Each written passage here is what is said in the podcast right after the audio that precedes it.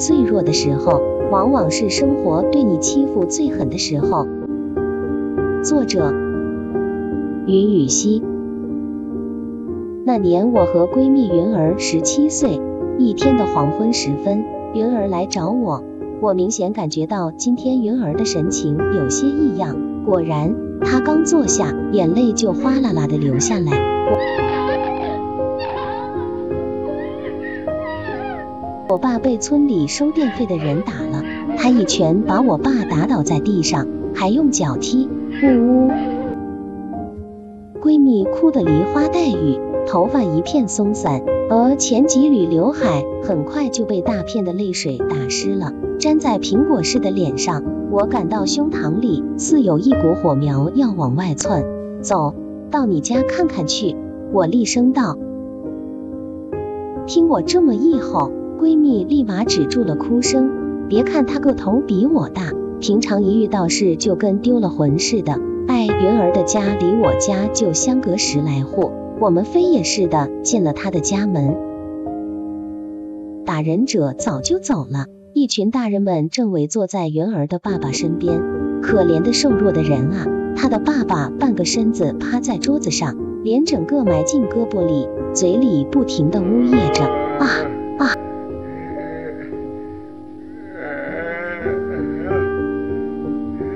我不活了啊啊！我不活了！他那被太阳晒得黝黑的颈脖委屈而无奈的抽动着。伯伯呀，伯伯！我扒开人群，站到云儿的爸爸身边，叫了一声。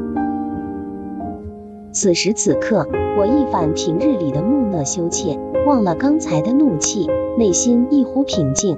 我仿佛神灵附体，化身为一位有着七十岁生活阅历的慈祥老者，心里十分清楚的知道，眼前有一名心灵受伤的孩子需要拯救。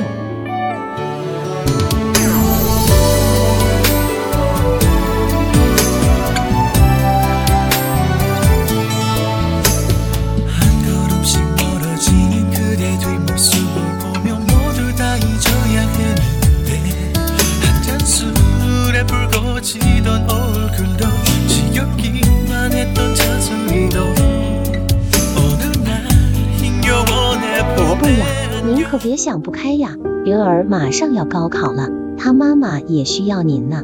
伯伯呀，您就忍耐一下吧，日子总会好起来的。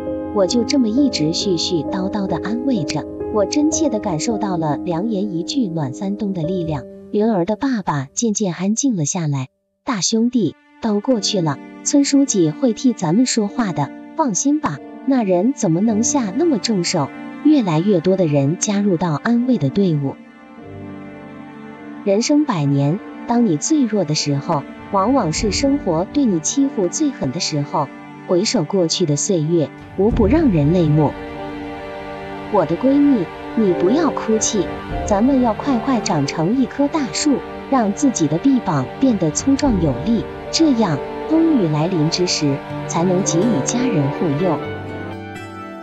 我的闺蜜，你不要哭泣，姐会暂时借你坚实的肩膀，让你依靠，因为天下没有不散的宴席。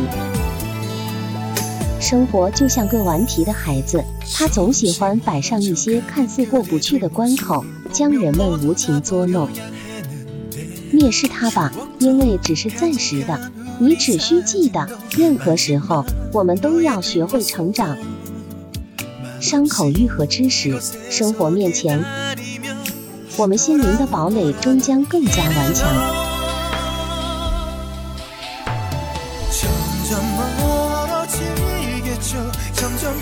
作者简介：云雨溪，女，民族汉，吃吃美食，养养花草，写写文字，没个正经，平凡快乐小人物。